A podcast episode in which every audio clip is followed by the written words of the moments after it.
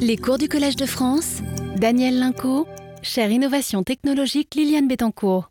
Bonjour, bon, c'est un, plaisir de vous revoir et d'engager le, septième cours de la série. Le prochain cours sera le dernier sur les photovoltaïques et sociétés, donc euh, on va essayer de s'envoler aussi sur de nouveaux horizons.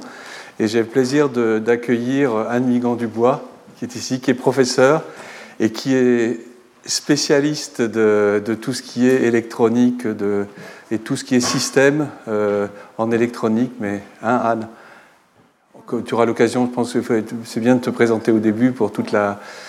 Donc on a eu le plaisir, on a le plaisir de travailler ensemble hein, et j'ai pu suivre, euh, être jury dans certaines thèses que tu as dirigées, avec euh, notamment des effets de miroir, des effets d'orientation, etc. Donc vraiment des vrais systèmes un peu loin du CIGS ou du silicium dont on vous a beaucoup parlé euh, jusqu'à présent.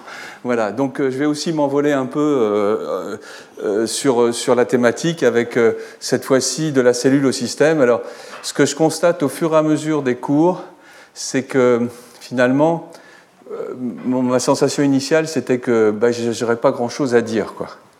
Parce qu'on se dit, bah, qu'est-ce que. Euh, voilà, et je m'aperçois qu'en fait, euh, la, plus grande difficulté que j'ai, que j'ai, c'est d'arriver à, à, sélectionner les informations, trouver le bon niveau. Et je peux vous assurer que c'est un exercice qui m'a fait beaucoup de bien. Je pense que, je pense même que si je l'avais fait plus tôt, ça aurait été bien. Je penserais, ça m'aurait servi parce que là, et donc pour la cellule au système, ça a été exactement euh, la même chose, c'est-à-dire euh, de savoir quelle orientation prendre, à quel, euh, comment, à quel niveau de détail descendre, parce que dès qu'on rentre dans une publication un peu en détail, on peut passer un quart d'heure, 20 minutes, comme on fait dans les réunions d'équipe ou les réunions où on travaille sur les, dossiers. Donc je suis parti à nouveau sur des choses qui, qui vont faire un, un, cadre général et qui vous donnent aussi ma perception personnelle, la perception personnelle du domaine.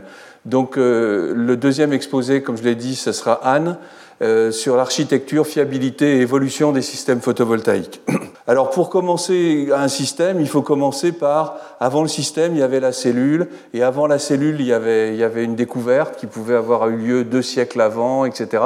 Et puis dès qu'on commence à avoir la cellule, ben, les gens pensent au système, parce que la cellule toute seule, euh, si on ne sait pas la connecter à autre chose, euh, elle donnera très peu d'informations, on ne pourra pas en tirer grand-chose. Ce que vous avez vu au, long de, tout ce parcours, c'est que avant d'avoir les fameuses cellules au silicium, il y avait eu tout un tas de rêves et d'expériences avec bien sûr euh, Edmond Becquerel, mais après il y avait eu les cellules au silicium, je vous ai parlé de Willoughby Smith, à la fin du, à la fin du 19e siècle, il y avait déjà de premières cellules qui fonctionnaient, qui avaient 1% et tout. Pour vous dire, pour introduire mon premier transparent d'introduction, alors, donc je vais, je vais alors faudrait peut-être que je passe avec, euh, si je peux, passer en grand, voilà, comme ça, voilà, c'est parfait. Donc euh, le transparent d'introduction, c'est de la cellule au, système, et puis j'ai aussi fait un point qui m'a beaucoup touché, c'est comme tous, je pense, point d'actualité, euh, qui, voilà, sur la situation en Ukraine, et puis aussi les conséquences que ça va avoir sur notre propre domaine, celui des énergies renouvelables, celui du stockage, celui de l'hydrogène. Donc je voulais affirmer ma solidarité avec euh, la situation là-bas. Voilà donc, euh, on vous, donc à, la fin, à la fin du 19e siècle, à la fin du 19e siècle, euh, il y avait déjà tout un envol euh, de, de, de, des systèmes qui fonctionnaient avec du sélénium à l'époque. On avait aussi des systèmes qui fonctionnaient avec l'oxyde de cuivre. Alors c'était, c'était des systèmes très peu efficaces, mais néanmoins qui faisaient le job, c'est-à-dire qui fournissaient de l'électricité dans le circuit extérieur. Et dès cette période, vous voyez que les, futuristes ou les, visionnaires euh, se disaient que ben, finalement, voilà une, cellule, il y a une, une, plaque de cuivre. Sur cette plaque de cuivre, il y a euh, de l'oxyde de cuivre, une grille, etc. Et tout de suite, ils imaginaient le système. Euh, sooner or later, we shall have to go directly to the sun, to our major supply of power. Donc vous voyez, c'est les années 30. Hein. Donc c'était avant même qu'on ait des cellules silicium, etc. Et c'est une caractéristique de ce domaine, c'est que dès le début, dès Archimède, dès toutes les, il y a toujours eu un rêve ou une, une, volonté d'utiliser cette énergie. Et puis effectivement, le point déterminant, la première cellule, c'est celle dont je vous ai parlé en 1954 à la Belle Téléphone, où ils mettent au point une cellule à base de silicium, 6% de rendement, etc. Et en fait, il a fallu très peu de temps, et en fait, c'est presque le système qui a poussé le développement des cellules, puisque immédiatement après, le plus important, ça a été ce système qui est extraordinaire. Le système, euh, le système ben, finalement, c'est un vrai système intégré, autonome, qui doit avoir sa source d'énergie, son transformateur avec les cellules. Les cellules sont connectées en série, en parallèle, pour aller alimenter euh, une recharge et, que ça fonctionne. Donc voilà le premier système, je dirais, c'est assez extraordinaire la vitesse à laquelle le système s'est mis en place dans ce cas-là. Et puis aussi très rapidement, évidemment, euh, euh, les sites isolés, c'est-à-dire on voit que les premières cellules qu'on a commencé à les mettre en série en parallèle et obtenir de la puissance pouvaient servir euh, bah, justement en site isolé. Et ça a été les, deux, pôles, disons, pendant pratiquement, pendant pratiquement bah, une cinquantaine d'années, voire plus. Hein. il a fallu attendre le, 21e siècle pour voir vraiment un développement massif, comme je vous l'ai dit. Donc, en fait, il y a très peu de temps entre la cellule au système, et c'est vrai pour toutes les composants d'innovation qu'on peut avoir. Très rapidement, ils sont mis en œuvre dans des, dans des fonctionnalités qui sont recherchées, qui sont demandées. Et puis finalement, pareil que dans 1930, où ils rêvaient déjà de, de, de, de couvrir le monde avec euh, l'énergie solaire, en fait, il faut voir un peu le côté visionnaire visionnaire des, Vous voyez, il parle de 2055. Hein. On n'est pas loin. Hein ah, et ça, c'était fait. Il y a eu les grandes, pages des journaux. Vous pouvez imaginer euh, le buzz qu'il y a eu autour de ces découvertes. Et puis, vous voyez, de premier, dès, qu'il y avait à peine les transistors, en fait, on commençait déjà à imaginer qu'ils soient rechargés avec des cellules solaires. Donc, vous voyez, on n'a pas inventé grand-chose. Ce qui a changé, c'est la qualité des systèmes, leur, euh, coût, etc., etc. Et puis, euh, tous ces jouets qui étaient déjà faits avec des petits systèmes qu'on en trouve aujourd'hui même sur Internet, où il y avait déjà des cellules solaires, etc avec des prix défiant la concurrence à 7 centimes de, dollars. Puis finalement, euh, je vais rendre hommage euh, aux applications spatiales, puisque tout a commencé par les applications spatiales. Et je vais commencer par, euh, parce que c'est aussi les systèmes les plus aboutis, hein, quand on voit quelque chose à des millions de kilomètres ou euh, de la Terre, euh, il faut que le système soit fiable et qu'il soit robuste, qu'il soit efficace, etc. Donc les applications spatiales, et évidemment, j'en ai parlé déjà au niveau de la session d'introduction, le, le, le, le, côté extraordinaire de, cette, de ce moment où, où on a posé le petit robot Philae sur la comète comète Chury grâce à Rosetta. Voilà. Alors quand on regarde comme ça, on se dit, c'est un petit caillou, et puis euh, euh, il y a deux ailes, etc. On n'a pas idée de ce que ça représente, de ce qu'on est capable de mettre en espace pour faire cette réalisation. Parce qu'il faut quand même, pour renvoyer les émetteurs, pour faire des trous dans la Terre, enfin dans la, dans la comète, il faut quand même de l'énergie. Et donc en fait, il faut pas, c'est pas uniquement un répétiteur comme on avait sur Sputnik, etc., où il y a une antenne où ça consomme ça consomme moins maintenant, mais ça ne consomme pas grand-chose. Si on se repenche un peu sur ce que veut dire la construction de ce système, et je regarde que la partie photovoltaïque, regardez à droite. Regardez les petits bonhommes, non, ce n'est pas des, pas des Lego. Hein. Donc on a une situation où il a fallu construire, tester unité par unité, chaque cellule, qui est une cellule 3,5 ici, à base d'arsénure de gallium, il a fallu tester tout ça et regarder les panneaux. Alors ils appellent les ailes, font 32, 32 mètres carrés et ils font à peu près 32 euh, mètres encore de, de longueur. Enfin bon, c'est quelque chose d'absolument, je pense qu'il doit y avoir quelque chose euh, square meter in area. Donc c'est peut-être chacun en fait, et puis ils se mettent en, ils se mettent en, série. Donc regardez, c'est la, technologie qui doit être développée et l'aspect système où finalement la cellule c'est la première composante à tester. Je vous le montrerai un peu après. Et puis après, ben, il y a tout ce travail qui est fait, euh, qui, qui, qui, requiert une intelligence et une une rigueur, etc., qui est absolument extraordinaire. Et ce que je trouve euh, aussi, c'est une source CNES, donc euh, euh, c'est aussi rendre hommage aussi à l'industrie spatiale française, européenne, mais française, parce qu'elle a aussi été très, très, elle a aussi énormément participé à ces développements spatiaux.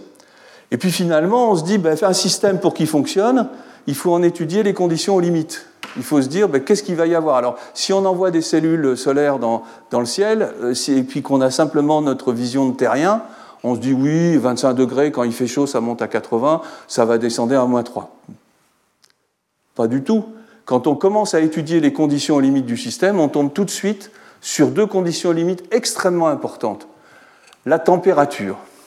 Regardez la distribution des températures du sol, je n'allais pas dire au plafond, mais dans la troposphère. Ça descend à pratiquement moins 50 degrés. Donc imaginez que vous ayez fait des contacts qui sont non omiques sur votre cellule. Non omique, ça veut dire qu'en fait, il ne laisse pas passer le courant facilement pour sortir les électrons d'un côté ou les trous de l'autre, comme on l'a vu sur les, cellules.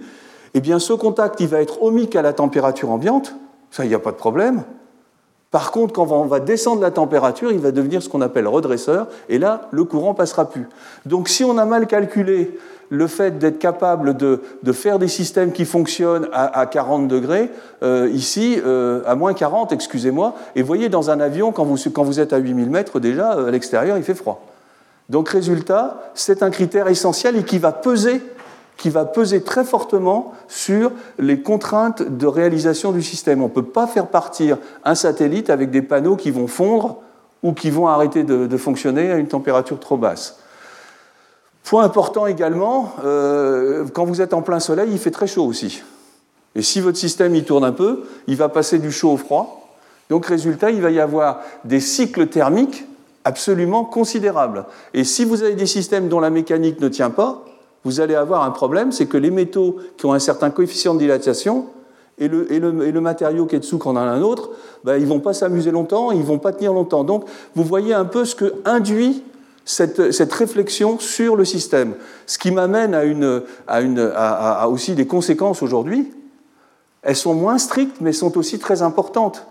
Quand vous mettez un panneau solaire sur un toit, euh, vous le faites euh, au Chili, au Mexique, en France, etc., vous avez aussi des variations de température vous avez aussi des conditions spécifiques qui, dont il va falloir tenir compte. Et ce n'est pas simplement les mesures qu'on fait quand on est sous un simulateur à 1000 watts, à 25 degrés, ce qu'on appelle les conditions standards. On est dans des conditions où il faut s'adapter, et ça c'est vraiment essentiel, adapter les systèmes à l'endroit où ils sont. Et de plus en plus, vous verrez d'ailleurs sur des, quand on achète des cellules ou des modules, on voit le notch. Notch, c'est Normal Operating Condition Temperature.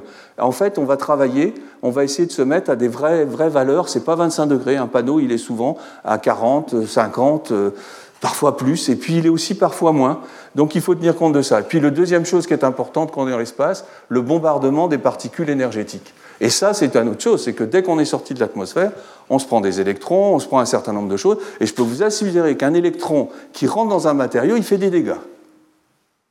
Et ces dégâts se traduisent sur ses propriétés électroniques, de façon à ce que finalement, au bout de six mois, le matériau qui était très bien à terre parce qu'il est protégé par l'atmosphère, etc., ben, dans l'espace, il ne va pas tenir longtemps. Donc, il y a une réflexion sur il faut des matériaux ou des cellules qui résistent au bombardement.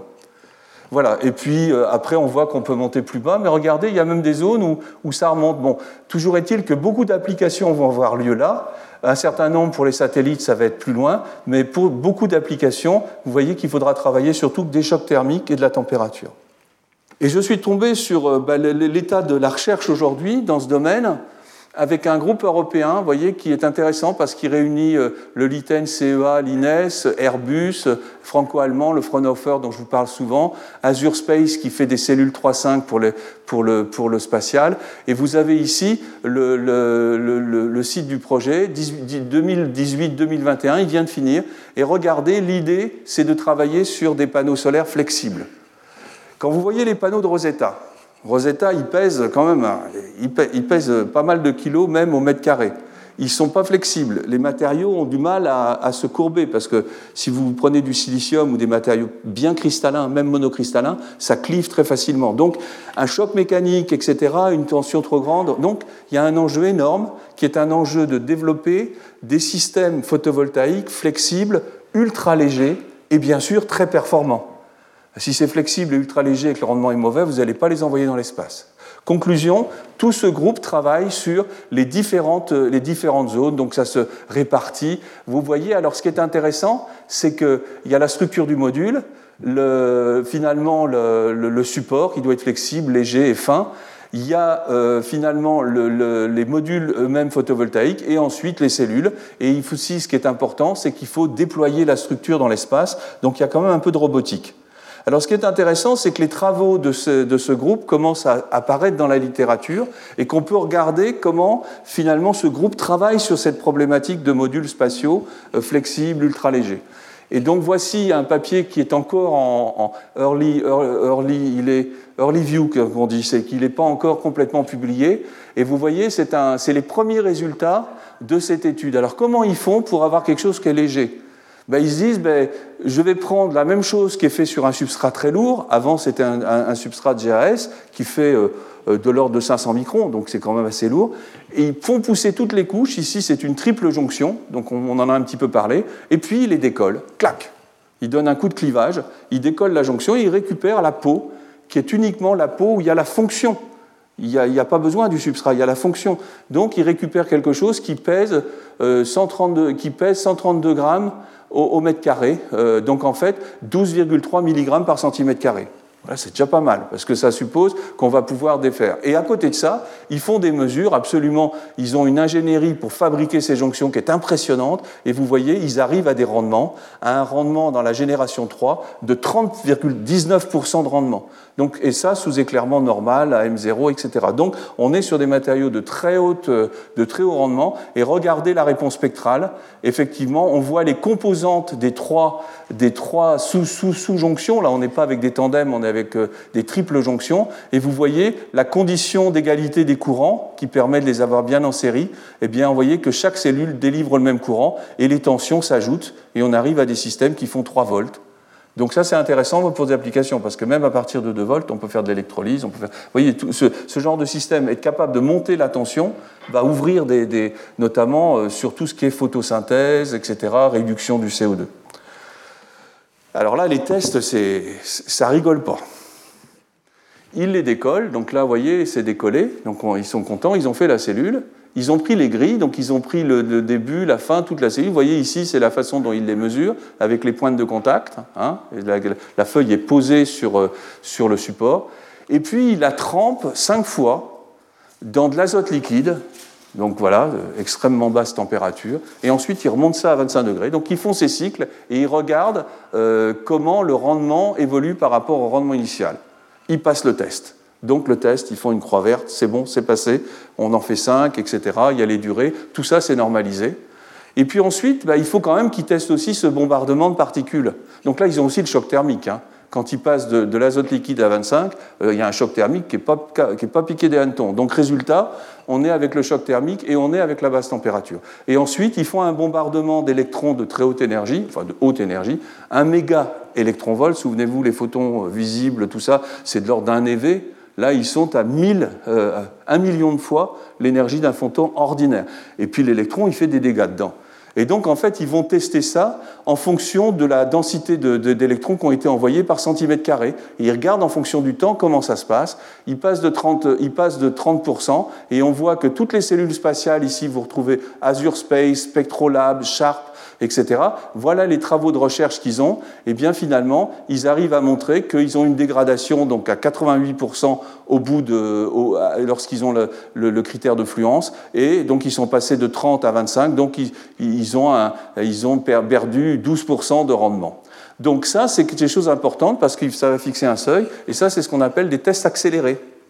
C'est-à-dire que dans l'espace, ils ne vont pas avoir tout de suite cette quantité d'électrons. Mais ça, ils vont l'avoir au bout d'un an, au bout de deux ans, au bout de trois ans. Et là, on retrouve des tests qu'on fait aujourd'hui sur des tests terrestres de modules, où on les chauffe, on fait ça, on appelle les cycles chaleur-humidité, damp head test, donc on passe, on les, fait, on les fait travailler dans des chambres et on accélère les tests pour pouvoir qualifier des modules sur 20 ans, sur 30 ans, sur 40 ans.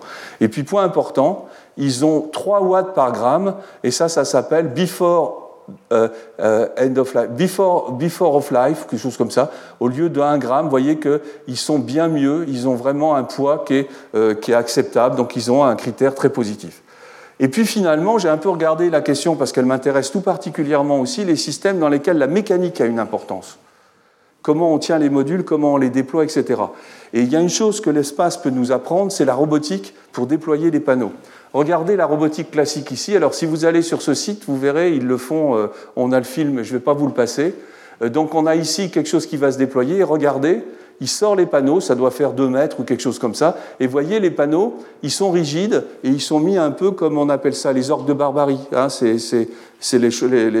donc c'est comme des cartes et on les déplie, on les ramène, on les déplie. Et ça, c'est rigide. Et regardez les essais qui sont faits, c'est le projet ROSA, euh, flexible 2017 et vous regardez, tout est enroulé, donc c'est comme vos stores que vous enroulez et là vous avez quand même un avantage très important euh, pour le système parce que là il est plus léger, il peut être transformé sous forme enroulée, enroulé, déroulé et ça donne quand même aussi beaucoup d'idées sur les systèmes terrestres à venir. Ça donne des idées effectivement et ça commence déjà à se faire. C'est aujourd'hui des films flexibles légers, alors c'est fait avec des couches minces CIGS, on commence à les utiliser dans la grille photovoltaïque, où on les fait, on est capable de les, de les rembobiner, de les remettre au bout, de les sortir quand il y a de... Donc il y a on commence à voir ce type de technologie euh, qui apparaît euh, au, niveau, au niveau terrestre, euh, où la légèreté, pareil, la légèreté, la flexibilité, et puis aussi le rendement est important. Alors on va descendre un peu d'échelle, là on était à Rosetta, maintenant on va redescendre avec le photovoltaïque aérien. Alors le photovoltaïque aérien, j'ai bien aimé en refaisant, en essayant d'illustrer la descente en fait euh, avec l'avion Solar Impulse, euh, je crois que c'est 2015 euh, dans ces eaux-là. Et en fait, on voit ici ce qui a été fait avec les Suisses Bertrand Pricard et André Boschberg. Et j'ai bien aimé le titre de la revue, quand le rêve réveille l'innovation. Donc c'est plein, plein champ par rapport à l'objectif du travail. Et en fait, j'ai bien aimé aussi, euh, euh, en faisant à la, seule force du soleil, Bertrand Picard renoue avec les grands défis que savaient lancer les industriels du siècle dernier et nous rappelle que toute innovation, avant de devenir un produit, a d'abord pris une forme onirique. Intéressant. Et c'est, le journal, il ne s'appelle pas Picsou, il s'appelle Industrie et Technique. Donc c'est intéressant de voir le rôle de la détermination. Alors en fait, quand on regarde plus en détail les caractéristiques, euh, les caractéristiques mécaniques et autres, on voit que cette question de température, vous voyez, moins 40 degrés à 8500 mètres. Donc on a bien ce critère. Et là, c'est sur toute la structure. Il faut, que le, il faut que ça tienne en température, les chocs thermiques. Le rendement des cellules, ils sont à 22,7%, donc ils sont pas mal. Ils ont une puissance totale de 54 kW et ensuite euh, pour le, environ 20% de rendement. Et ce qui est intéressant, c'est qu'avec ça, ils alimentent aussi des batteries. Alors j'ai dû mettre la capacité des batteries. Ils avaient des batteries à lithium-ion, 260 Wh par kilogramme en 2015. Il y a eu des progrès. Donc ils ont 400 kg de batterie, il faut quand même les, soulever. Hein. Okay, ça serait au plomb, ça serait plus lourd. Hein. Je crois que l'avion, on n'arrivera pas à le faire décoller. Donc euh, ils, ils ont 100 kWh de batterie. Et ça, ça leur permet et la preuve, on l'a sur ce tableau, de faire des vols qui vont durer 117 heures, 62 heures. Ils ont notamment traversé euh, de Hawaï, euh, de Nagoya, Japon à Hawaï. Ils ont mis donc, euh, je ne sais pas combien de jours, il faut diviser par 24, ça fait 5 jours, 5 jours et 5 nuits. Donc c'est bien la preuve que le système fonctionne en tant que tel, et c'est un superbe exemple aussi pour l'autoconsommation sur Terre, avec les maisons, le couplage avec les batteries, et c'est un très bel exemple de réalisation. Et puis maintenant, donc, euh, je vais revenir à cet exemple où on va avoir cette convergence, c'est sur les systèmes terrestres centralisés. Et comme, euh, comme euh, pour moi, les deux, le centralisé et décentralisé, ne doivent pas s'opposer. Ce qui compte, c'est la façon dont on le fait. C'est qu'est-ce qu'il y a derrière Est-ce qu'on respecte la nature, les gens, les conditions, etc. C'est très important. sur transition énergétique veut aussi dire transition écologique et sociale, peut-être. Et là, alors là, si vous tapez sur Internet, si vous regardez ce qui sort régulièrement euh, en ce moment, c'est impressionnant. C'est impressionnant. Regardez ici, c'est quelque chose qui date du 7. Il n'y a pas besoin d'aller très loin pour faire l'état de l'art. Il suffit de taper le nom et de regarder ce qui se passe et on n'a que le choix de, des choses. Ce qui m'a intéressé ici, c'est que c'est le continent africain, dans une des zones les plus qui est aussi les plus, les, plus, les plus ensoleillées, donc avec une très grande ressource, mais qui n'est pas exploitée pour elle-même zones désertiques, etc.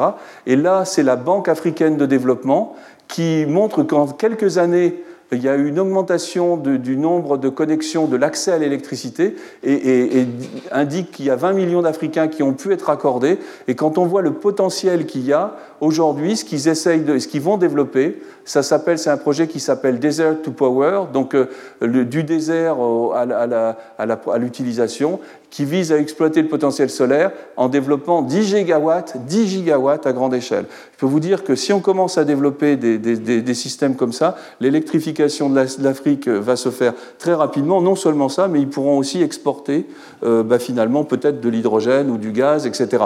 Donc il y a vraiment une dynamique très intéressante aujourd'hui qui est en train de se mettre en place. Alors il y a des projets aussi qui sont des projets au Maroc, en Algérie. Euh, euh, alors je ne sais pas pour la Tunisie, j'ai pas regardé, mais il y a des, projets aussi au Maghreb. Et donc vous voyez ici un projet assez spectaculaire. Le, le, pareil, regardez le. Alors là ici c'est la mer, hein, c'est l'océan Atlantique. Et puis vous voyez euh, un, un, exemple, la centrale qui s'appelle le Nord Nour PV et là, il y a aussi des centrales thermiques, hein, il n'y a pas que du photovoltaïque. Et là, l'idée, c'est vraiment d'aller vers aussi des, choses qui font des gigawatts. Ici, c'est une centrale qui fait 85 euh, mégawatts et qui est située à Layoun. Je vais changer de continent. Je vais aller voir ce qui se passe du côté du Chili avec aussi un, point particulier, c'est que j'ai passé des années à collaborer avec un collègue, avec des collègues chiliens à, à Valparaiso, donc c'est l'occasion de les saluer s'ils voient la vidéo. Donc le professeur Humberto Gomez, on a eu des étudiants qui sont venus, hein, c'était assez extraordinaire. Et donc on allait régulièrement au Chili pour travailler avec eux. C'était sur l'électrolyse en particulier, c'est des gens qui produisent du cuivre. Donc euh, en tant qu'électrochimiste, on avait des liens très très étroits pour le solaire, pour le CIGS en particulier. Alors si on regarde le Chili, c'est assez, assez impressionnant parce que le Chili au niveau ensoleillement, euh, il va, du, moins bien, et puis il va jusqu'ici le désert d'Atacama, qui est une des régions les plus ensoleillées au monde. Donc on peut se poser une question. La première fois que je l'ai visité, euh, je suis allé une fois au désert d'Atacama, à l'université de Copiapo, et il m'avait interviewé pour me demander est-ce que vous pensez qu'il y a un potentiel pour le solaire? Et donc c'était en 2008. Il n'y avait rien. Il y avait les mines, il y avait toutes les étendues et il se disait, mais il faudrait quand même que peut-être qu'il y aura un problème de, l'essence, etc. Donc il faut qu'on réfléchisse à la reconversion de notre industrie et en fait, j'étais allé euh, rencontrer, alors je ne pense pas que ce soit lié à, moi spécialement, mais enfin, j'ai connu le Chili avant cette décision de s'engager vers l'énergie solaire. Donc voilà, et en particulier, j'ai situé Copiapo. C'est un niveau où il fait à peu près, euh, il y a 6, 6 kWh par mètre carré et par jour en moyenne, et ça donne environ 2400 kWh par mètre carré en, annuel. Donc vous voyez, en France, à Paris, on est à 1,3 euh, mégawattheures par mètre carré par an, donc c'est deux fois moins. C'est bien dans les deux cas, mais là c'est encore mieux. C'est vraiment. Euh, et puis c'est du ciel dégagé, etc., etc. Voilà. Donc, on regarde ce qui se passe. Donc, euh, quand je suis retourné en 2018 pour un, pour un congrès, on, est allé revoir euh, Copiapo et qu'est-ce qu'on découvre? On a découvert que le désert, c'était un peu couvert. De, il commençait à y avoir des, centrales solaires. Ici, à Copiapo, vous avez ici une centrale et puis quand on se rapproche, alors elle fait de loin, on la voit pratiquement pas, et puis quand on se rapproche, on s'aperçoit que c'est vraiment une centrale photovoltaïque. Hein. Vous voyez à droite des panneaux, et puis ici, ils sont posés et ils ont ce qu'on appelle un truc deux axes, c'est-à-dire qu'ils peuvent suivre, le, soleil sur deux axes. Et ça, ça donne une augmentation. Souvenez-vous le cours de Philippe Blanc qui a expliqué que dès qu'on est capable de suivre avec des trackers le soleil, on a une bien meilleure production. Donc c'est du deux axes. Et puis voyez, on voit tout de suite à côté, alors qu'il n'y avait rien, il y a un réseau électrique qui s'est fait. Tiens, donc on voit un système qui est plus seulement le système photovoltaïque, mais il y a aussi le réseau. Et quand on continue de s'approcher, on se rend compte que bah, finalement, on a vraiment nos deux composants du système, et puis les distributions annuelles de variation, par exemple, de l'éclairement, on est dans une zone euh, extraordinaire, pas loin de l'équateur. Vous voyez qu'en hiver, quand vous êtes en Europe, ça décroît bien, mais regardez, là, ça arrête autour de 10 kWh par jour, et il n'y a pratiquement pas de diffus. On a pratiquement tout en direct, regardez le ciel euh, qui est en direct. Alors on le voit très très bien sur la diapo suivante, regardez les ombres. Les ombres, c'est noir et blanc. La ligne Et ça, c'est un critère de rayonnement direct. Vous faites ça euh, à Paris ou à des endroits en Europe, il y a 30% ou 40% de diffus, le contraste est beaucoup moins important. Et quand on regarde finalement le productible, vous voyez que le soleil se lève à 7 heures, ça monte pratiquement à 1000 watts par mètre carré, c'est pour ça que c'est le standard, hein, les 1000 watts par mètre carré, et ça redescend. Et quand vous êtes en horizontal, tout simplement, euh, finalement, en horizontal, ça pique bien sûr le midi, mais on a des pertes ici, donc euh, on voit bien l'intérêt d'avoir des systèmes orientables par rapport aux systèmes fixes. Puis finalement, je me suis allé un peu plus loin et on va rentrer au cœur de cette centrale. On l'a visitée et j'ai pu avoir des éléments techniques plus importants. Donc, euh, elle s'appelle Luz del Norte. Et en fait, c'est un parc solaire qui a été construit par la société First Solar. Et ce qui est intéressant, ce qui est même extraordinaire, c'est qu'effectivement, il, il donne, les, lignes de 220 kV, et puis ensuite, ils vont à une sous-station, donc il montre bien, et ça a été fait en 2016. La centrale produit à une capacité installée de 141 MW. Elle produit 400 gigawattheures par an. Ça veut dire qu'en fait, elle travaille à 34% de, sa capacité maximale. On se rapproche des, taux euh, qu'on a pour du, classique. Euh, le, solaire en, France, c'est entre 13 et 17%. Vous voyez, là, là on est vraiment, c'est tout simplement parce que euh, c'est orientable, c'est un endroit très ensoleillé, etc., etc. Et puis il y a les dispositions. Donc là, je pense que Hans c'est des choses qu'on a, qui sont vraiment en, conception de système, c'est assez impressionnant, parce que tout ça, c'est, ils partent de la cellule, hein, on est un peu comme dans le spatial, chaque cellule doit être bonne, chaque string, comme on dit, rangée doit être bonne, tout ça, c'est, c'est, monté, vous voyez les blocs qu'il y a, et quand on regarde euh, la façon dont ça s'est fait, ça se fait en quelques mois. En quelques mois, on part. Bah, la chance, c'est qu'effectivement, le sol est, assez meuble. Hein, c'est essentiellement du sable et vous, avez les piquets, donc il n'y a pas de. Et les, piquets ont des supports.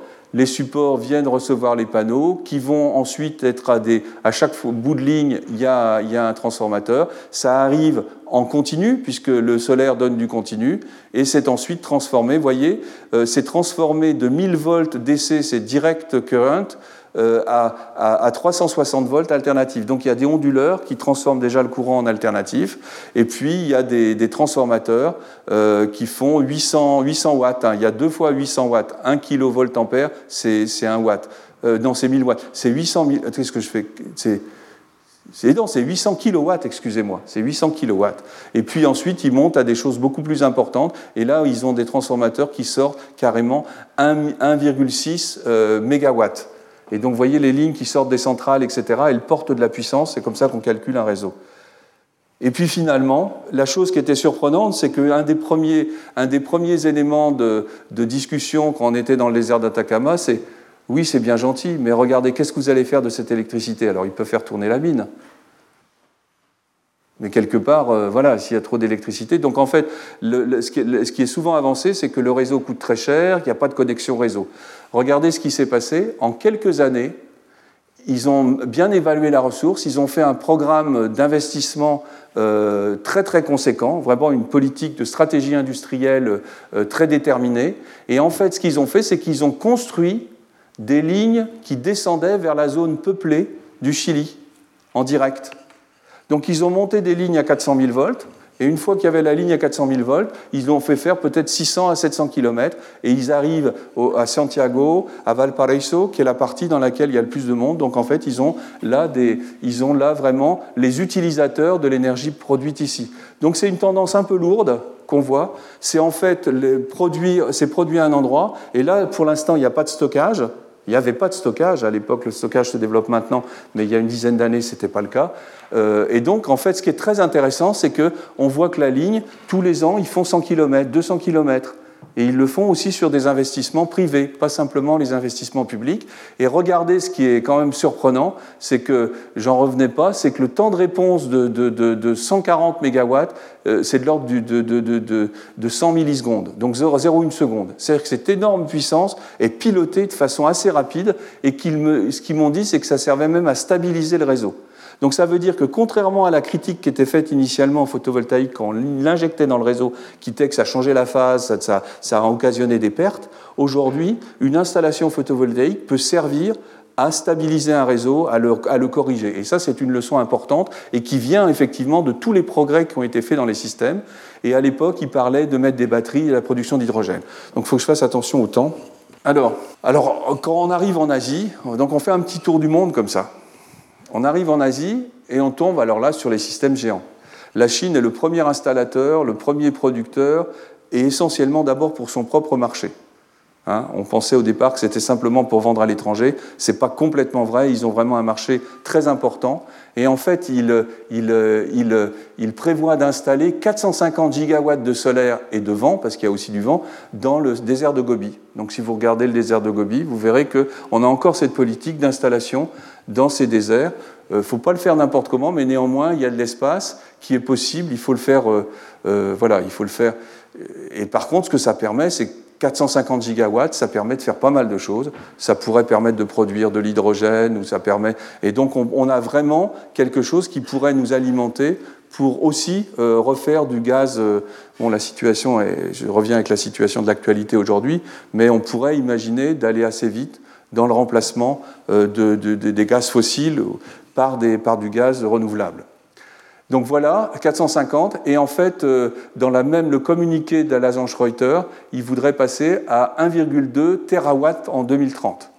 Donc c'est pour vous donner les éléments d'appréciation sur le, développement des systèmes à grande échelle ici centralisés. Et puis en Océanie, donc en, en Australie, enfin je ne sais pas si c'est l'Australie, c'est un continent à lui tout seul. Donc euh, je ne devrais pas mettre Océanie, je devrais mettre. Donc c'est alors là, c'est assez impressionnant. J'avais repéré ça il y a quelques années en 2000, je crois d'où ça vient, en 2020, je l'avais repéré. Je l'avais repéré euh, parce que l'Australie, c'est pareil, c'est un peu comme le désert d'Atacama. Il y a une ressource euh, très très importante. Donc évidemment, les Australiens sont très en pointe sur le développement de l'énergie solaire. Donc voilà, et l'idée, c'est de faire, euh, c'est d'aller jusqu'à construire encore, on retrouve encore une unité qui est 10 gigawatts d'installation. Et le plus étonnant, c'est de voir que, alors ça c'était en 2020, L'idée, c'est de produire de l'électricité, de la stocker, vous voyez, une ferme solaire, donc il l'indique. Ensuite, il la stocke, et ensuite, il la renvoie à Darwin, et puis, par un câble souterrain, il la renvoie à Singapour.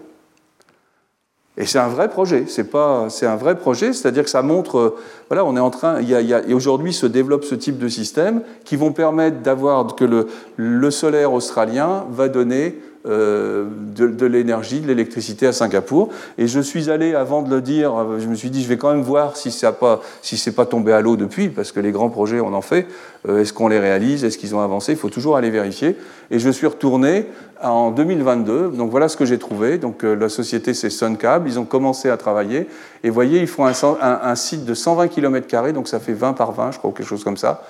donc il peut être un peu distribué. Il y a 14 gigawatts qui sont prévus et il y a une batterie de 30, 33 gigawattheures. C'est-à-dire que cette batterie, elle est capable, donc on est déjà dans l'ère des, des, batteries géantes, c'est-à-dire qu'on a quelque chose qui n'existait pas il y a quelques années.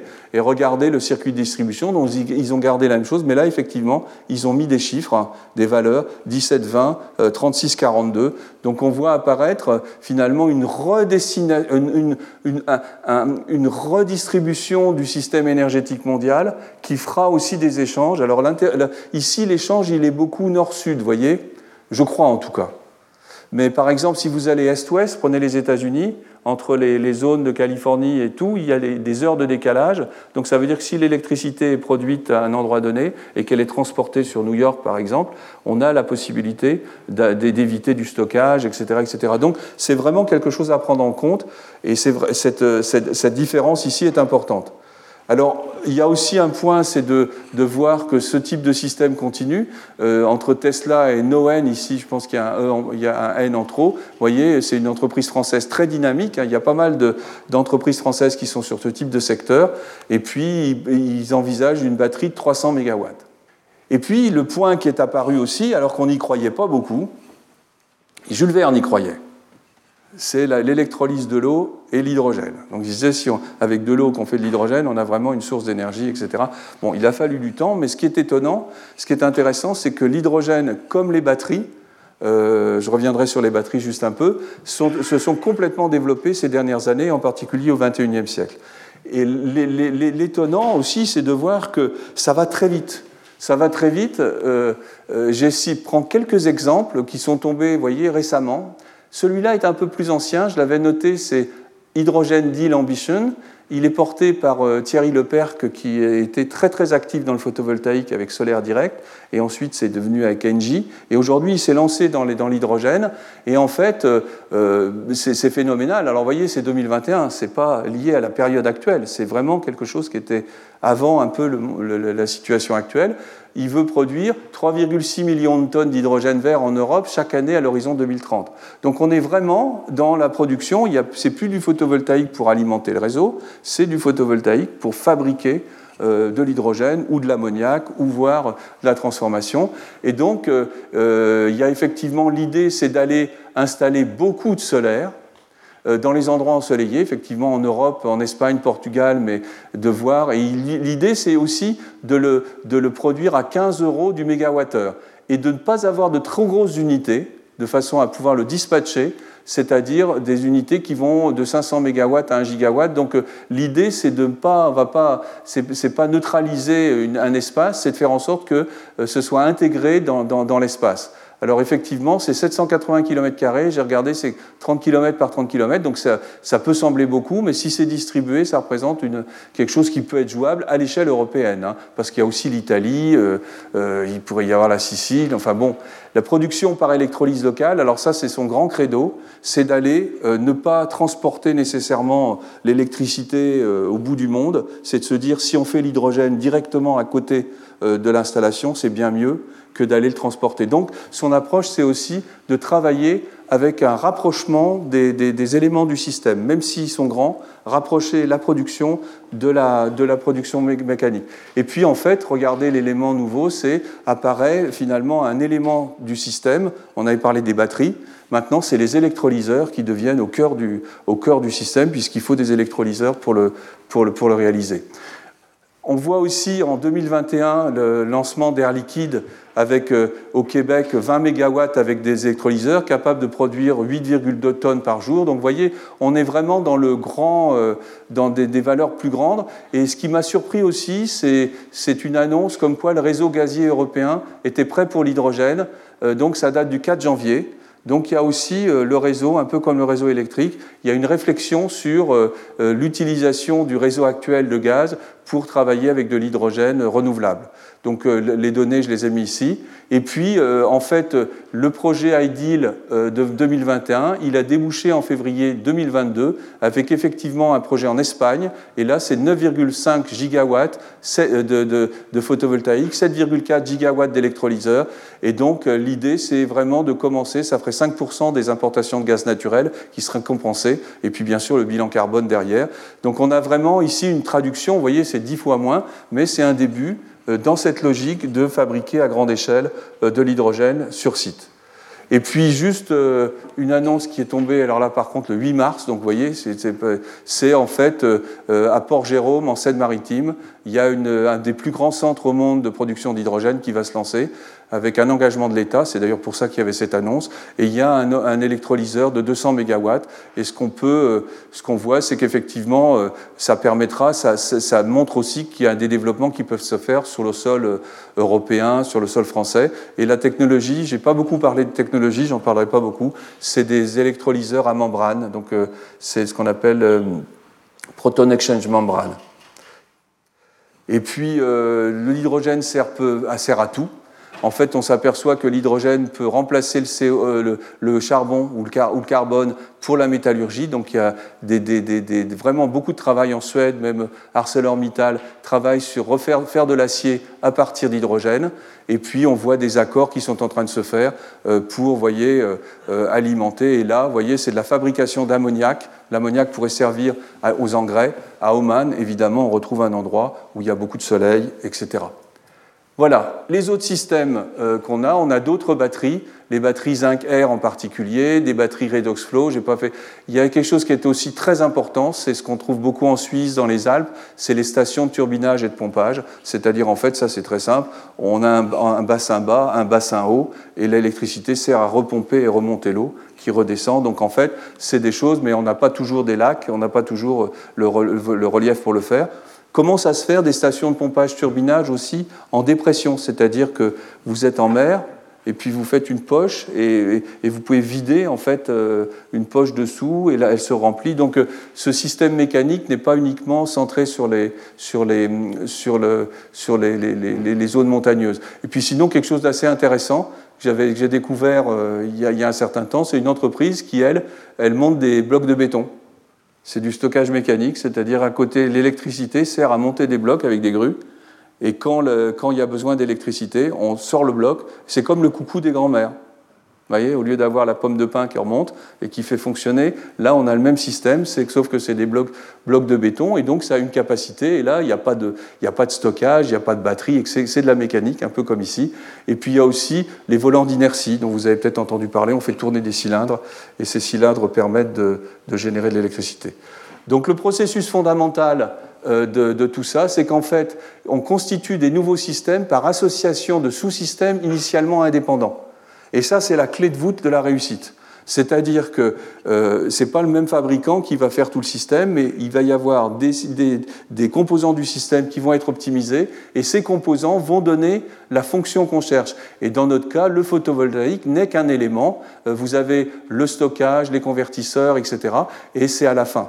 Le point intéressant, c'est qu'une fois qu'on a commencé à faire un D qui a du succès, eh bien, il, engage la réoptimisation des systèmes, des sous-systèmes. Donc, euh, le système va s'adapter encore plus, et on voit qu'à la fin, on va avoir A plus B plus C, qui va vraiment donner un système spécifique. Euh, les roues d'un camion, ce n'est pas la même chose que les roues d'une voiture ou d'une trottinette. Pourtant, c'est des roues. Donc, il y a bien, après, une, adaptation. Et puis l'exemple, effectivement, euh, c'est vraiment le photovoltaïque euh, avec la chaîne. Alors on a parlé de la cellule, il y a le module, puis après euh, le, maximum point tracker, qui, il y a les onduleurs, des batteries, de l'électrolyseur. Et un exemple de ces systèmes intégrés que je trouve assez joli, très élégant, c'est la, la, plateforme MIRT à Ajaccio qui existe depuis 2012, où il y a effectivement électrolyse de l'eau, qui est juste à côté, et puis ensuite on revient avec une pile à combustible et on reproduit l'électricité. Donc voilà un exemple intégré tout près d'Ajaccio euh, qui est, euh, qui est euh, vous voyez, il y a 560 kW de photovoltaïque et qui est vraiment qui est précurseur quelque part, parce que 2012 c'était presque un peu la préhistoire de ce qui se passe actuellement. Voilà, et puis dans les littératures spécialisées, on voit vraiment des études très très pointues qui, se posent la question de quel niveau de, gain, d'efficacité, de, qu'est-ce qu'on a à gagner à, euh, en fait, à, rapprocher les sites. Donc on retrouve la réflexion qu'avait Thierry Lepère que sur le fait que les électrolyseurs sont à côté euh, de, euh, à côté de l'installation. Et moi j'irais plus loin, je dirais que c'est vrai aussi pour les maisons. Vous avez une maison, ça valable pour les maisons euh, avec une petite installation de quelques kilowatts. Aujourd'hui, on voit se développer avec l'autoconsommation. Il y aura des batteries, le fameux power wall qu'on dit. Il y aura aussi peut-être des générateurs d'hydrogène qui ne seront pas des générateurs euh, qui, le feront à l'échelle locale. Ça peut être aussi au niveau d'une ferme, etc., etc. Les comparaisons des technologies. Alors, il y a des technologies qui sont matures. Euh, voilà, la production d'hydrogène, regardez quand c'est fait à partir du, gaz, euh, c'est un peu catastrophique. voyez, ça émet 7,5 kg de CO2 par kilo d'hydrogène. Donc c'est pas quelque chose qui va décarboner. C'est ce qu'on appelle l'hydrogène gris ou noir. C'est 95% aujourd'hui, voire plus même, de l'hydrogène qui est fabriqué. Il est fabriqué à partir de, de fossiles. Euh, il y a un rendement qui est assez élevé, 74%. Et puis quand on regarde sur l'électrolyse, on voit que l'électrolyse à partir de, de l'eau et des renouvelables, finalement, on est aujourd'hui avec une réduction des coûts et c'est des procédés commerciaux avec un rendement qui peut aller jusqu'à 70%. Il y a des systèmes qui peuvent aller un peu plus euh, à haute température avec l'électrolyse haute température. Et puis un domaine qui est en train de se développer, voyez, early development, c'est tout simplement de tremper des cellules solaires dans un électrolyte. Puis il y a de l'oxygène et l'hydrogène qui se dégagent. Et là, on a ce qu'on appelle la photoélectrolyse. Et ça, c'est un domaine qui est en train de monter, parce que là, on est au, maximum de ce qu'on peut rapprocher. Hein, les cellules, on les ramène, on, oublie les contacts, on oublie d'aller à l'électrolyseur, on va directement sur la, la, situation. La synergie avec les autres systèmes, je en ai un petit peu parlé. La synergie qui est absolument remarquable, c'est le stockage électrochimique. Alors ce qui est intéressant, c'est de voir que dans la littérature, euh, on voit des courbes qui ressemblent à celles du solaire, qui sont de dire, voilà, combien, en fonction du temps, c'est une sorte de loi de Moore, en fonction du temps, quel est le prix du kilowattheure? C'est-à-dire, on achète une batterie qui fait 1 kWh, 2 kWh, quel est le prix, combien on va payer ce kilowattheure? Eh bien, le prix, il était pratiquement à plus de 1000 dollars en 2000, vous voyez, il est encore à 1000 dollars. Aujourd'hui, il descend pratiquement autour de 100 dollars, 100, 150 dollars. Et ce qui est intéressant, c'est que ça s'associe très fortement avec la loi de croissance, hein, cette fois-ci, des capacités en mégawattheures, c'est-à-dire qu'il y, y, a un grand développement du, domaine, avec notamment le, les, batteries pour automobiles, les lithium-ion, et vous voyez que ça ressemble un peu à ce qu'on a avec le solaire, ce qu'on a avec toute courbe de croissance, quelque part, euh, d'une innovation. Et on retrouve, là, je vais, on retrouve ces études. Et puis, ce qui est intéressant, c'est qu'une étude très récente aujourd'hui, euh, elle, montre qu'en fait, euh, on, descendra, on pourra descendre sans doute autour de 75 dollars en 2009-2027, donc si ça se continue, il y a même des prévisions qui sont encore plus basses, mais néanmoins, ce qu'on voit, c'est que ça se confirme bien. Euh, et puis là, il y a toute une incertitude qui dépendra du marché, des évolutions. demain, il y aura peut-être des Jean-Marie Tarascon, qui est aussi professeur au Collège de France, travaille sur les batteries sodium-ion, on pourra remplacer le lithium, donc c'est une courbe d'évolution. Mais c'est pour vous montrer que le système, aujourd'hui, associé une batterie à du photovoltaïque, ne, grève pas les coûts. Quand vous l'associez, ne serait-ce qu'en 2010, vous voyez, quand vous êtes à 300, 300 dollars ou 400 dollars euh, du kilowattheure, c'est sûr que le prix de l'électricité que vous allez faire avec la combinaison va être trop cher. Mais aujourd'hui, ça commence à devenir intéressant.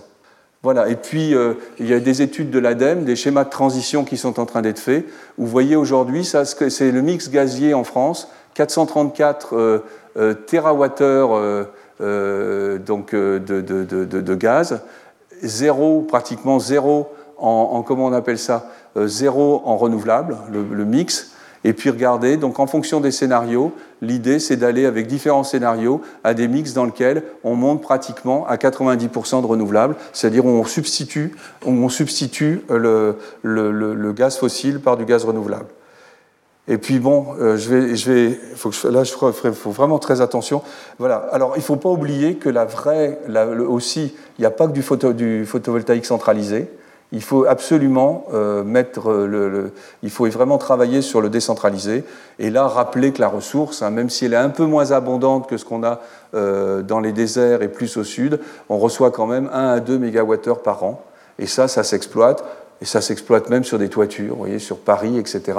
Il n'y a pas de petits. Euh, il faut vraiment être capable aussi d'utiliser et de produire localement. Et là aussi, on a différents domaines qui se développent comme le photovoltaïque intégré au bâtiment, qu'on appelle BIPV pour Building Integrated Photovoltaic. Et là, vous voyez des exemples avec euh, les toitures euh, traditionnelles, un peu qu'on voit. Je pense que c'est même une intégrée toiture. Hein, c'est en France. Vous avez euh, cette fois-ci quelque chose qui s'intègre au bâtiment. Euh, ça, c'est le projet de Tesla, en fait. Et puis, vous avez aujourd'hui des tuiles solaires qui vraiment euh, vont à l'intérieur et sont capables, de, sont capables finalement d'avoir même, la même apparence que le, le toit initial. Je ne suis pas sûr que ce soit complètement une bonne conception. Je pense qu'il faut aussi que le photovoltaïque, on trouve des modes architecturaux qui ne soient pas forcément de répéter ce qui s'est fait par le passé. Néanmoins, euh, quand on regarde, si vous mettez 10 mètres carrés sur votre toit, vous pouvez avoir à peu près 15 kW, ça donne 12 à 20 MWh, et la consommation électrique d'un foyer euh, moyen en France est 5 MWh, donc vous voyez que vous avez déjà une capacité d'autoconsommation rien qu'avec votre toiture, c'est déjà pas mal. Le potentiel qui est supplémentaire, vous pouvez l'utiliser pour chauffer si vous faites de l'isolation thermique. Et vous pouvez aussi alimenter une voiture électrique, 1000 euh, km par an, ça fait 1,7 MWh avec une Zoé. Donc ça veut dire qu'en fait, on voit que le potentiel de nos toitures euh, est très très très important et il n'y a absolument pas à négliger. C'est une nouvelle composante de système. Ce pas des grands systèmes, mais c'est des systèmes très intégrés euh, qui associent même la domotique, etc., sur le pilotage des consommations, etc., etc. Et puis, il y a vraiment, je vous recommande d'aller voir ce qui se passe de l'autre côté de la frontière en Suisse. Les Suisses sont vraiment avec une conception, euh, un dynamisme en matière architecturale, mais pas que ça. Vous voyez, Bertrand Picard, il est suisse. Enfin, ils ont une vision un peu d'innovation qui, qui, m'impressionne personnellement. Et vous voyez, ça, c'est le prix solaire suisse. Euh, d'ailleurs, il y a un, award qui est de Sir Norman Foster, qui a construit le viaduc de Millau et qui s'intéresse passionnément à l'intégration de à l'efficacité énergétique et l'intégration du photovoltaïque et des énergies renouvelables dans le bâtiment. Donc vous avez des exemples ici. Vous avez un exemple sur un toit commercial. Je l'ai remu, c'est impressionnant après rénovation, c'est-à-dire avec de l'isolation thermique, ils descendent à cette consommation et la production solaire est pratiquement le double. Ils ont quelque chose qui est à 235 et on appelle ça des. Eux, ils appellent ça plus énergie, énergie Boughton, les, les, énergies positives. Nous, on appelle ça énergie positive. Regardez les façades, en fait, ici, les balcons, tout ça, c'est des cellules solaires. C'est bien orienté. Quand vous imaginez que vous êtes en hiver où le soleil ne monte pas beaucoup et que vous avez une façade plein sud avec des, avec des balcons, vous pouvez imaginer le rendement, il est mieux que sur le toit.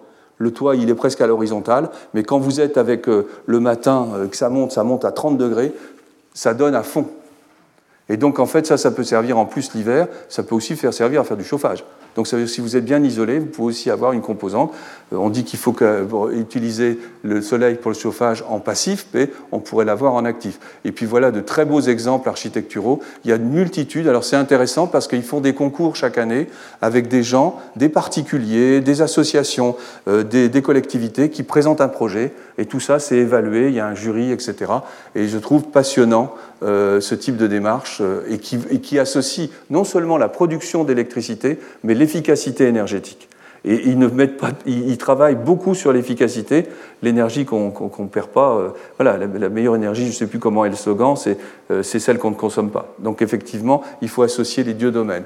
Et puis sinon, vous avez le photovoltaïque routier. Donc j'ai pris deux exemples. Celui-là est très connu en France, hein, qui est, le, au sol, le photovoltaïque au sol qui a ses propres spécificités, il faut qu'on puisse rouler dessus, etc. Donc on, est un peu comme pour le spatial tout à l'heure. Et puis de l'autre côté, vous avez du photovoltaïque sur, euh, des toitures. Le VIPV, c'est très rapide. J'ai simplement euh, regardé euh, ce qui se passe avec l'Agence internationale de l'énergie. Et vous avez des tas d'exemples aujourd'hui d'intégration de photovoltaïque dans les transports. Alors bien sûr, il y a l'avion, mais vous les avez sur les bus, les trains, etc. L'agri-photovoltaïque, alors ça c'est un domaine qui est en pleine extension et euh, je remercie Christine Poncet euh, de m'avoir juste partagé les transparents qu'elle vient de, faire une rencontre euh, sur ce domaine avec l'idée de faire vraiment une vraie synergie entre production agricole et production électrique. Et là vous avez d'exemples, les serres, enfin etc. je vais très vite et puis avec aussi tout un travail sur la recherche. Il y a aussi beaucoup de travail, comment faire en sorte que ça ne soit pas une façon de faire du photovoltaïque sur des terres agricoles. Il faut qu'il y ait un vrai, faut que ce soit euh, une façon d'utiliser les terres agricoles, mais que ce soit une vraie dynamique. personnellement, je pense que l'ombre, avoir de l'ombre, c'est très important quand il y a du soleil. Les plantes, elles, souffrent aussi quand il, y a, du soleil. Donc ça veut dire qu'il faut trouver une bonne combinaison pour que ce secteur puisse se développer. son potentiel est très important. Elle indique 30 gigawatts de PV qui peuvent être possibles par, ce, par cette chose-là. Et voyez qu'on a aussi des choses qui ressemblent à ce qu'on a dans le spatial, avec des structures légères. Donc ça, fait ça rappelle un peu ce qu'on avait vu sur les, satellites. Et puis après, le photovoltaïque flottant, ça c'est un domaine en pleine extension. Alors là, il y a quelques années, quand, les gens disaient, il y a une entreprise française, c'est Ciel, Ciel et Terre, qui, quand, les gens, il y a 20 ans, disaient on va faire du photovoltaïque dans l'eau, ils disaient mais c'est pas fou, tu vas mettre de l'électricité dans l'eau, tout le monde va s'électrocuter. Il y avait des réactions très surprenantes euh, avec, euh, avec cette histoire de photo, avec la question du photovoltaïque flottant. Il n'empêche que ça se développe à grande, grande vitesse. Hein, euh, et ça a des avantages aussi. Les panneaux sont plus froids, etc. Ça évite l'évaporation. Et on commence à voir de premières études, là c'est en mer du Nord, sur du photovoltaïque offshore. Euh, donc là, c'est aussi, aussi des domaines qui sont intéressants, notamment dans les eaux internationales. Voilà, les directions futures, et j'en ai, terminé. Le système photovoltaïque multi-échelle. Alors, je vais le faire en direct parce que je voulais le, corriger, mais pas je ne sais pas si je vais y arriver. Non, ben, je ne fais pas. Pourquoi est-ce que je ne peux pas le faire? Voilà. Je vais faire en direct ce que je voulais rajouter, comme ça, ça sera fait. Voilà, c'est du milliwatt au gigawatt. Voilà. Parce qu'il n'y a pas de petits, c'est les petits ruisseaux qui font les grandes rivières. Et donc, en fait, ça peut être toute chose qu'on va remplacer avec, euh, avec une source renouvelable, même des petits systèmes ont leur poids. Euh, et alors, on a vu le stockage électrochimique, la production d'hydrogène, la conversion. Euh, donc, je reviens avec. non, qu'est-ce que je fais? Je vais mettre ici. Voilà, mince. Ça y est, je crois que c'est bon. Voilà. Et puis quelque chose qui me, qui me, tient beaucoup à cœur aussi, les systèmes saisonniers. Je pense qu'on verra si les coûts baissent, etc. On verra du photovoltaïque déployable. Je vous en ai, on a un petit peu parlé dans la discussion l'autre jour. C'est-à-dire que euh, finalement, il y a une autre façon de voir l'énergie solaire, soit en, annuel, où on laisse en décennale les choses, soit de le faire euh, en se disant, ben, quand il fait beau, je sors mes panneaux et je les range quand il fait pas beau. Et ça, c'est une autre façon d'aborder. Il ne faut pas oublier que l'énergie solaire, c'est euh, une heure d'éclairement solaire euh, sur la Terre, c'est l'équivalent de la consommation mondiale de l'humanité. Donc imaginez, par exemple, il fait beau aujourd'hui ou hier, euh, après les moissons, moi je, je pense qu'on pourrait avoir une saison photovoltaïque chez les agriculteurs qui ne veut pas dire de laisser en permanence, mais on sort les panneaux, on produit l'hydrogène, et après, donc ça, c'est une autre vision qui, à mon avis, va, venir. On en reparlera peut-être dans quelques années, mais c'est quelque chose qui va avoir tendance à se développer. Et puis sinon, bah ce qu'on voit un peu partout, c'est le photovoltaïque everywhere. Alors il ne faut pas le faire n'importe comment, mais il faut vraiment utiliser au maximum. C'est vrai pour le photovoltaïque, c'est vrai pour le vent, c'est vrai pour la biomasse, etc. Et puis sinon, voilà cette, cette idée de système saisonnier, j'ai eu l'occasion d'en parler euh, à l'émission de France Inter, Les Aventuriers, en 2015. Voilà. Et puis sinon, l'illustration de, de, comment rapprocher les systèmes, j'ai failli. Euh, en fait, regardez, vous avez des, systèmes qui ont des électrodes séparées. Vous aviez ici le, le panneau solaire avec un électrolyseur. Vous voyez? Il est comme ça. Il y a des câbles, il y a tout ça. Même s'il est prêt, on se dit, mais finalement, je vais essayer de rapprocher et de plus en plus, qu'est-ce que je vais faire? On va finir par oublier complètement l'électrolyseur et on va faire l'électrolyse directement sur le, sur le panneau. Et ça, c'est le, quelque part, c'est un symbole assez fort où euh, les contacts ne sont pas forcément nécessaires. Vous imaginez, vous, vous, avez moins de cuivre, vous avez donc réfléchir à intégrer les fonctions, et c'est exactement ce qui est en train de se faire dans les labos. On travaille un peu là-dessus. Voilà, et je crois que là, j'ai terminé. Et je voulais vous faire un tout petite chose avec, euh, avec tout ce qu'on trouve si vous tapez vélo solaire, euh, course solaire, voiture solaire. Alors là, c'est, il y a des courses de voitures solaires depuis le début du XXe siècle. Hein. Euh, il y a eu, et donc, en fait, celui-là, ce livre est très intéressant. et le regarder, c'est quand même assez extraordinaire. 1980, le Gossamer Penguin, alors pingouin je comprends, Gossamer je ne sais pas ce que ça veut dire, d'école de Californie avec la pilote Janice Brown aux commandes. Donc c'est quand même assez extraordinaire. Et là vous avez un exemple, un exemple assez, assez fantastique. On trouve des gens avec des vélos qui font le tour du monde, etc. Et ces gens-là, ils, ont une importance extrêmement grande parce qu'ils préparent les évolutions par la suite. Il faut être très attentif à ce que ça peut être dans une école, dans, un IUT, etc. C'est très important d'avoir cette dynamique qui me ramène à ce qu'on avait, qu'il fallait un peu de choses oniriques. Voilà, merci beaucoup pour votre attention. Retrouvez tous les contenus du Collège de France sur www.colège-2-france.fr.